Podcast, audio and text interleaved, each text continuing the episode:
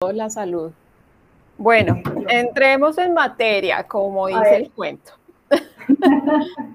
Porque si no, aquí nos quedamos tres horas charlandito. Por lo menos. Sí, bueno.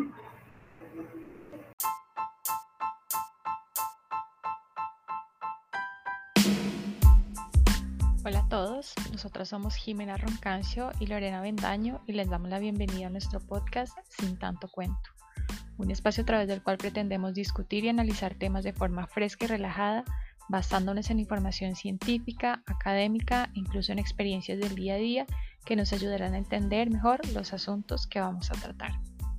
Bienvenidos.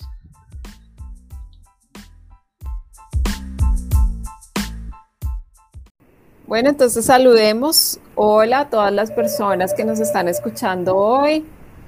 Em, otra vez estamos aquí, pero con la diferencia de que pretendemos que este sea un episodio especial. Lo estamos grabando el sábado para publicarlo o el sábado o el domingo, o sea, ya. Porque hay un evento muy especial que tiene inicio esta semana, mañana, ¿no? Mañana, es 31, ¿ya? Sí. A ver, mañana cumpleaños mi mamá.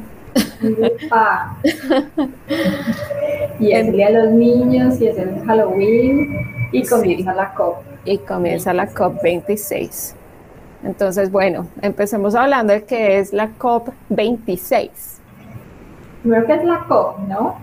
sí, bueno, es la COP. Ajá que, tiene una historia ya larguita. Yo pienso que hay mucha gente que a veces no lo asocia con que esto sea una cosa de hace muchos años, pero las COP comenzaron en 1995, las conferencias de las partes. Porque no, de repente nos dimos cuenta después de, de Río y de la cumbre de la Tierra que era importante como hablar del asunto del el cambio climático y cómo debíamos eh, responsabilizarnos. debíamos, digo yo, eh, ya como gobiernos, ¿no? ¿Cómo, cómo podemos mitigar? Como naciones. Eh, exacto, el cambio, el cambio climático. Sobre todo la cuestión de los gases de efecto invernadero, ¿no? los países desarrollados, comenzó todo siendo muy diciendo de los países desarrollados, pero no se cayó. ¿Ya? Ya. No, aquí estoy, aquí estoy. No me he ido, no me he ido. y eso, eh, como, diciendo los países desarrollados, bueno, ustedes tienen unas economías fuertes y han, han estado basadas en esta industrialización sin medida. Entonces, bueno, sentémonos a ver cómo es que, cómo es que nos toca, ¿no? Rebajarle a, a todas esas cosas. Y comenzó, yo me acuerdo que creo que la primera COP fue en Alemania y después fue eh, Kioto, ¿no? Como, en el como la tercera, creo que fue el, protocolo de Kioto. De pronto por allá la gente tiene un, un recuerdo de, de, ese primer, ese primer acuerdo, ¿no? Eh, la primera COP fue en Berlín, ¿no? En Berlín. Hmm. y, y, después, sí, digamos como el, el evento importante fue después el protocolo de Kioto, y luego en 2015 el Acuerdo de París. Sí. Que, se están, digamos que son los hitos que la gente tal vez tiene más em, presente y que muchas veces uno no relaciona una cosa con otra, pero estas cosas han salido precisamente de, esas conferencias, ¿no? de que se sientan los gobiernos llamados por Naciones Unidas y dicen, bueno, entonces negociemos cómo va a ser la disminución de emisiones de gases de efecto invernadero para evitar precisamente que los países más pobres entonces tengan unas consecuencias brutales frente a lo que va a pasar con el, cambio del clima y todos además tengamos oportunidad de desarrollarnos económicamente como eh, el resto de los países industrializados. Y esa ha sido un poco como el tira y afloje de las, de las COP, ¿no? Sí.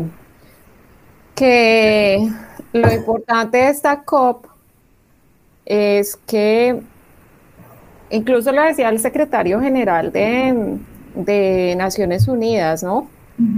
Eh, en estos días, que él decía algo así como que se acabó la diplomacia, ¿sí? Porque es que en, el, en, París se, se, define como, bueno, listo, ¿qué vamos a hacer?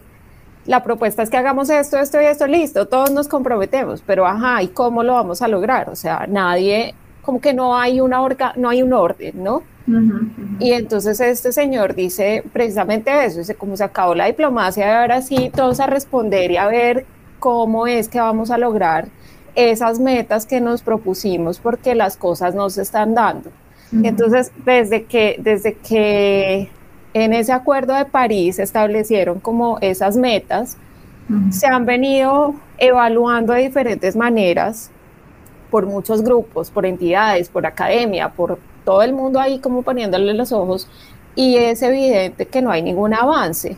Entonces, eso es lo más importante de esta COP26, que es bueno, listo, ya hay unas, ya hay unos, ya hay unas unas intenciones, pero eso no se puede quedar en intenciones, sino que tenemos que ver cómo cada nación pretende llegar a que esto realmente suceda, ¿sí? Ya no podemos estar ahí como, bueno, es que nuestra meta es esta y vamos a tratar de hacer esto y lo otro, sino que hay que resolverlo. Y, eh, claro, es, es un tema que nos interesa mucho a nosotros, por ejemplo, como colombianos, porque como estabas diciendo tú, nosotros, por ejemplo, hacemos, tenemos un aporte muy pequeño en, cuanto al porcentaje total de esas emisiones a nivel mundial. Nosotros somos un contribuyente muy pequeño, pero por nuestra ubicación geográfica, por las condiciones económicas, por los niveles de pobreza, por la vulnerabilidad eh, climática que hay, somos un país que va a sufrir mucho por esas consecuencias que trae el cambio climático. Entonces, por eso es que a nosotros nos tiene que importar tanto. Por eso es que todos debíamos tener los ojos encima en este momento, porque además que ya se están viendo muchas de esas consecuencias del cambio climático acá, ¿no? O sea, día tras día Estamos viendo una cantidad de cosas que suceden en el, en el país. Ayer o antier estábamos viendo que en Cota se inundaron todos los cultivos de hortalizas. ¿Quiénes son los que más sufren en estos casos? Las personas que tienen menos oportunidades. Esto es una cosa bien difícil porque pues los campesinos sin casa, sin cultivos, con todo lo que le tienen que invertir, porque tienen también un tema de, de costos que, asumen porque el, suelo ya no es fértil, porque las semillas cuestan, porque no pueden sembrar esto, lo otro, sino esto y aquello. Entonces, la, crisis es compleja y no solamente se queda, por ejemplo, yendo a ese, a ese, a ese caso específico, no se quedan que se perdieron los cultivos y ellos pierden, sino que claramente todo se va a encarecer. Entonces, todos sufrimos las consecuencias de que eso suceda.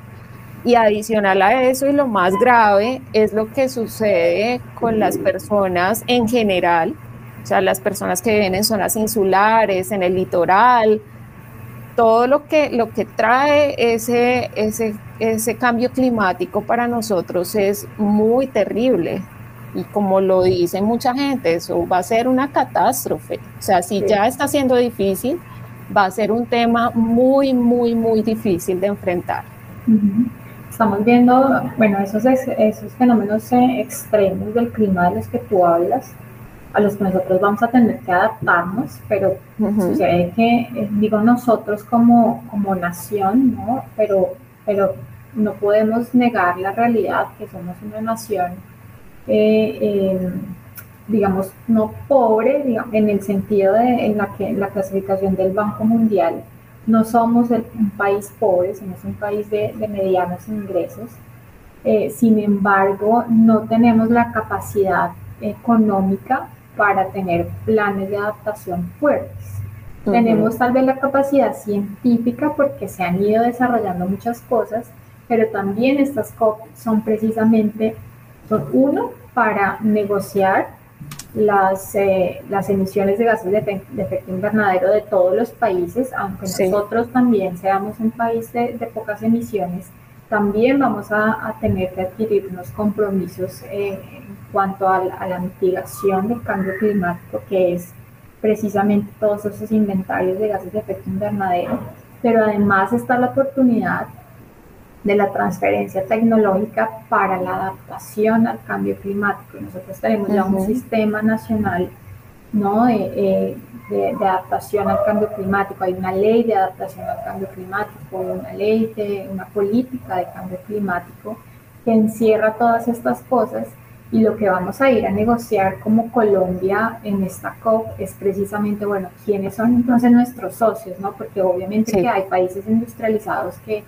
bueno, por todos estos mercados de carbón y todas estas cosas están buscando entonces eh, hacer conservación en otros lugares y, hacer inversión precisamente en los países eh, eh, más vulnerables para compensar de alguna manera lo que ha ido pasando con sus emisiones atmosféricas de gases de efecto invernadero. Es una cosa bien interesante porque digamos que son, son, em, son conversaciones bien complejas que tienen entre ministros, ¿no? Y bueno, pues es una geopolítica tremenda la que se mueve en estas conferencias. Em, y por, eso precisamente se, se juega mucho, mucho, ¿no?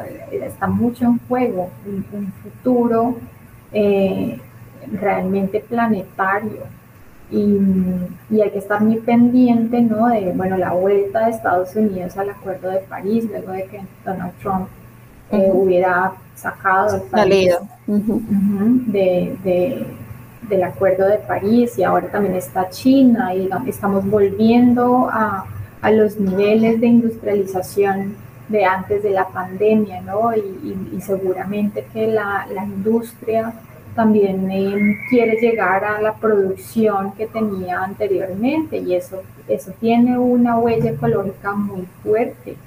Entonces, todas estas cosas están, estamos como en un momento, lo que, lo que llaman en, en inglés el, tipping point, ¿no? ese momento de quiebre en el que o suceden cosas buenas y podemos aspirar a que, a que no eh, mejore la situación o no sucede nada y entonces vamos a tener un futuro bastante incierto. Y el planeta sigue, o sea, el planeta sigue su curso y los ecosistemas van a seguir eh, su evolución. Si la Amazonía tiene que evolucionar una llanura, eh, así será.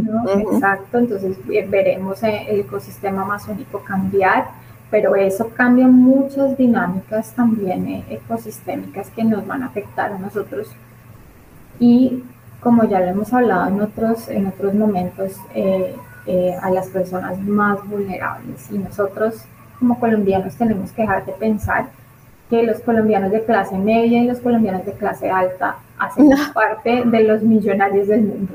sí, sí, sí. Nosotros eso seguimos siendo no, no así, vulnerable.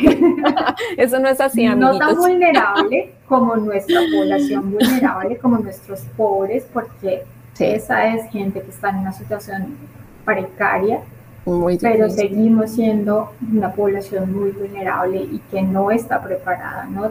Tú, más que yo sabes cómo, cómo, es el asunto, por ejemplo, con el sistema em, de alimentos del país, de producción de alimentos, que, que no tenemos asegurado.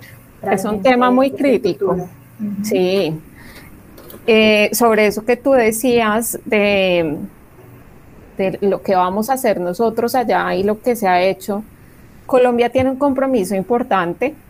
Eh, digamos que no, como yo decía hace unos minutos, no por, no por el hecho de que genere muchas emisiones respecto a ese total de, a ese porcentaje total de emisiones a nivel mundial, sino eh, quiero decir que está muy comprometido como país con el tema de cambio climático pero es muy lindo lo que hay en el papel. Así. Ah, sí. Entonces podemos decir que tenemos un montón de cosas, incluso uno de los, una, de las cosas que va a ir a hacer allá el presidente de nuestro país es lanzar eh, la estrategia climática a largo plazo, la de 2050. Sí.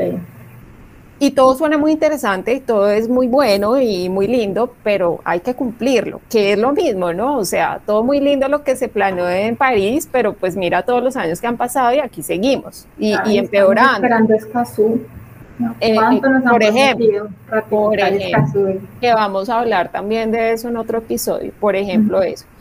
Y sobre, sobre el tema de inversión, es muy importante para nosotros como país eh, en vía de desarrollo, como dicen, que, que esos, esos esfuerzos financieros que se prometieron de los países desarrollados de movilizar 100 mil millones de dólares anuales, pues no se ha cumplido. Y es necesario, y eso otra de las cosas que va a hacer, por ejemplo, este gobierno colombiano, nuestro presidente, que va a ir a la COP26 a decir, bueno, necesitamos que esto se cumpla porque nosotros como un país que va a sufrir esas consecuencias del clima, necesitamos también movernos y ver qué, cómo, cómo hacemos. Es, eh, esas son dos cosas eh, bien puntuales que va a hacer Colombia dentro de su, de su participación en la COP26.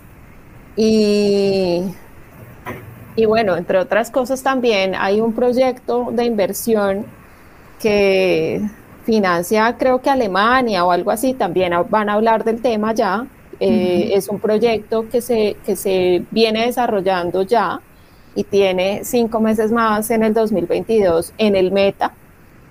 Em, y bueno, creo que esas tres cosas son, son tres cosas que van a, que van a hablar allá desde... en, la, en la página del Ministerio, en la página del Ministerio de Medio Ambiente hay una hay un enlace eh, que lo podemos dejar igual en las notas del episodio y compartirlo también por Instagram Em, de precisamente cuáles son las acciones que va a tomar Colombia durante la COP26, ¿no? Digamos que cómo estamos preparados para enfrentar la COP em, y qué es lo que vamos a ir a negociar y, bueno, esperemos que, que sí, que, que, realmente, bueno, esa es una, una cuestión. Que realmente Colombia pueda, em, digamos, eh, llevar a feliz término sus metas en negociación eh, y otra importante es qué es lo que va a pasar entre países industrializados.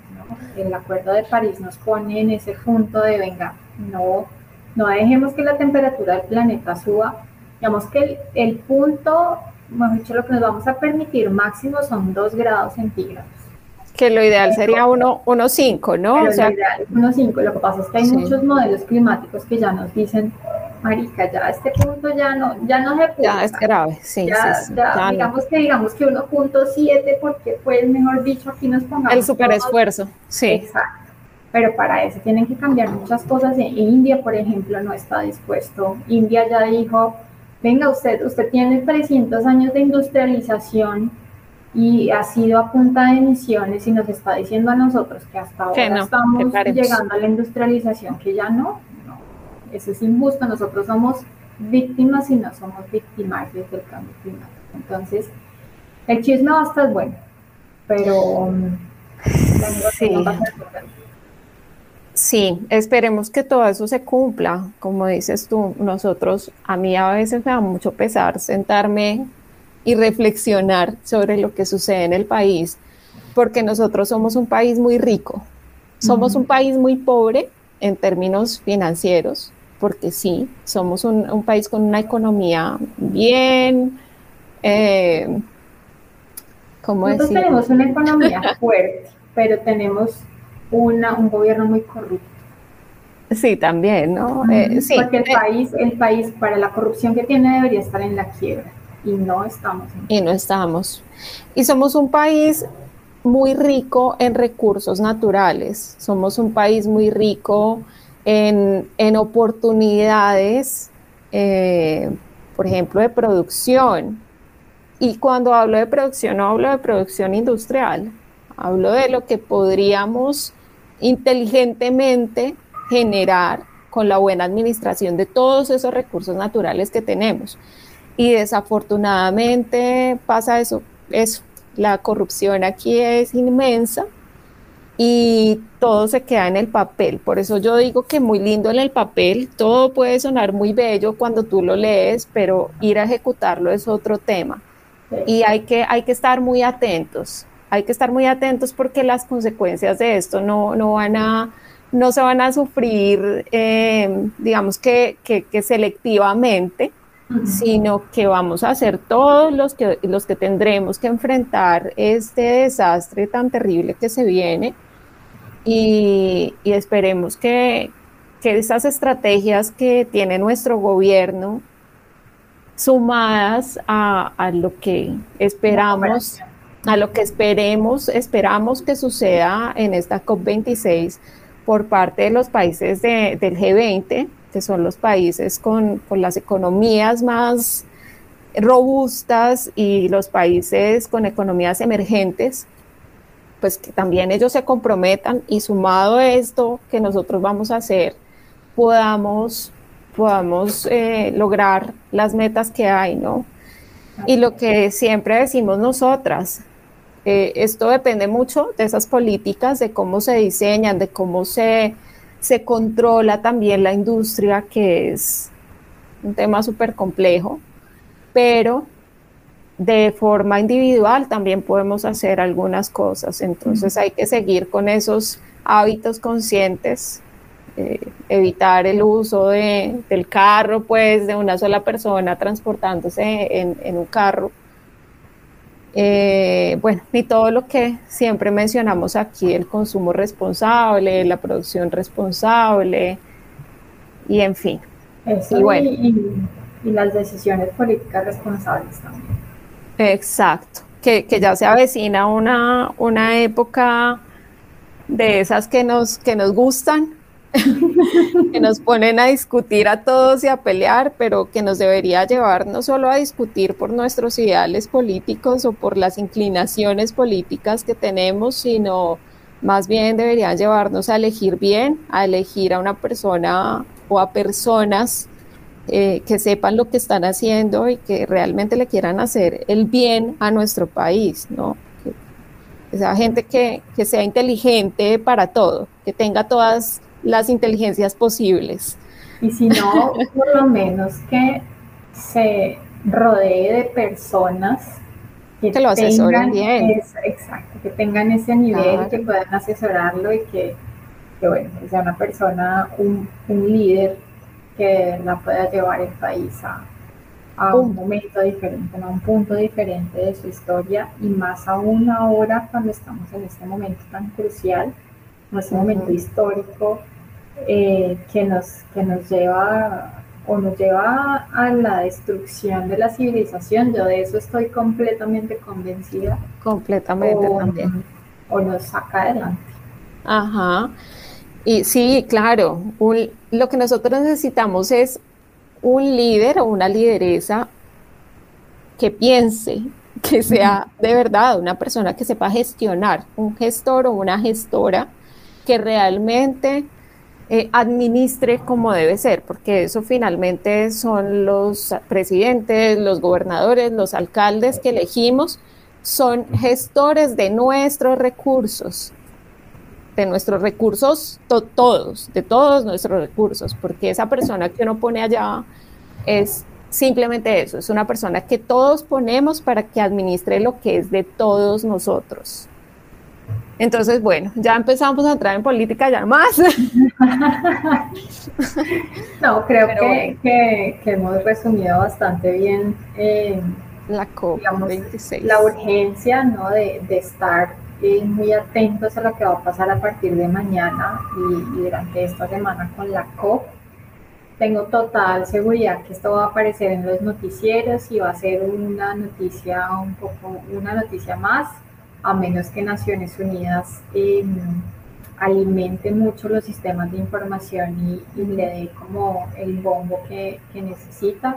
Esta semana salió, por ejemplo, este video con el tiranosaurio Rex, eh, hablándole al público y diciendo que por lo menos ellos se extinguieron, por un, por un meteorito, ¿no? Y nosotros Te va a decir, yo no lo he visto, no lo he visto, pero ayer estaba conversando con una amiga que no tiene nada que ver con nuestra área ambiental y me sentí muy feliz de escucharla hablar del, comercial, porque yo no lo he visto, yo generalmente yo no veo televisión y esas cosas, no, pues de vez en cuando, de vez en cuando, eh, sobre todo los noticieros, como para ver qué pasa tratando un poco de, de, no escuchar esas opiniones tan, sesgadas, ¿no? Que, que, ya sabemos que existen en esos canales, pero sí para estar enterada de lo que está pasando.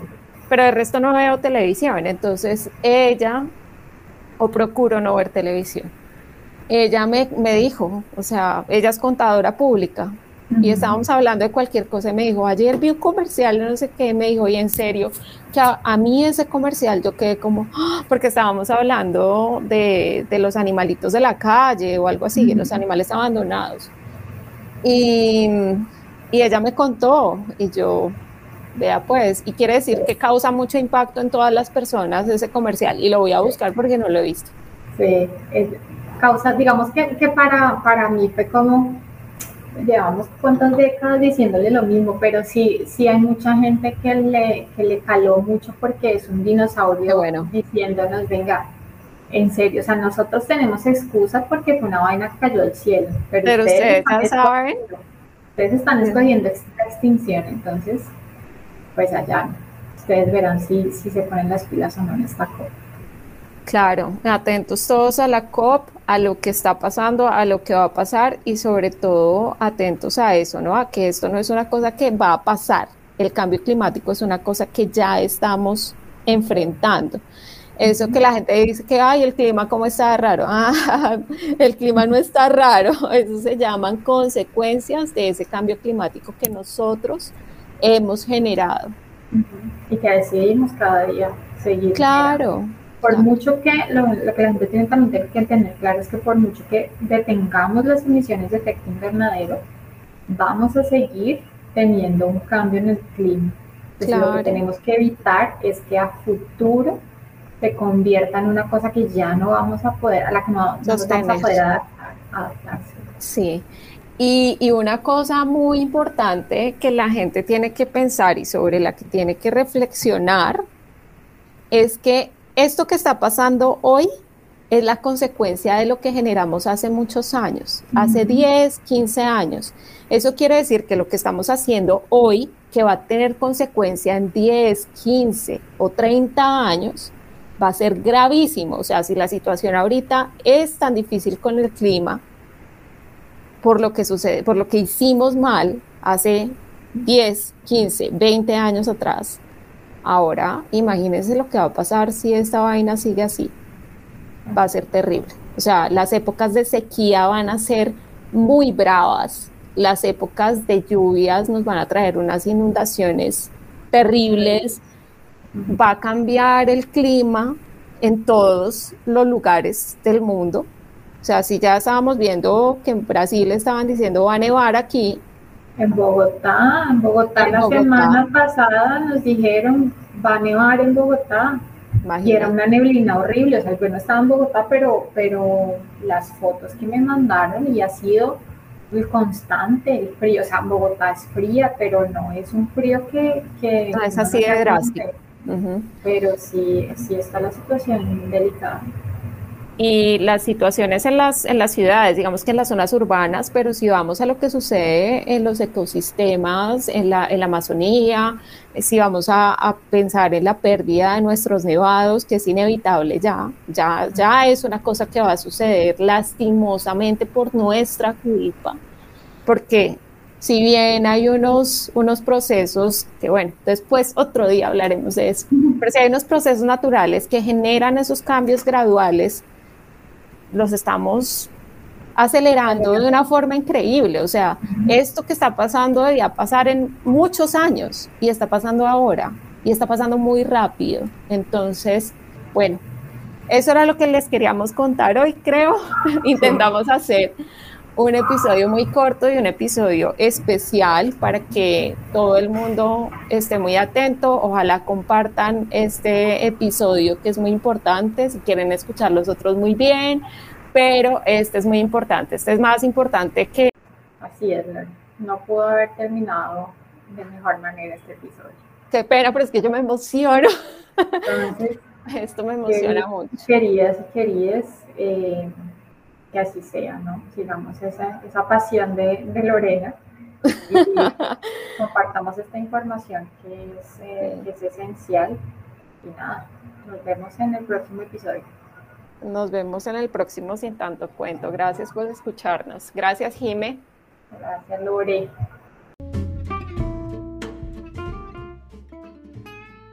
Si les gustó este episodio, no olviden recomendarlo a las personas que conocen. Síganos en Instagram en arroba sin tanto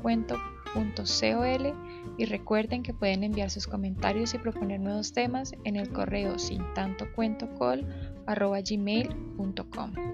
Nos vemos en el próximo.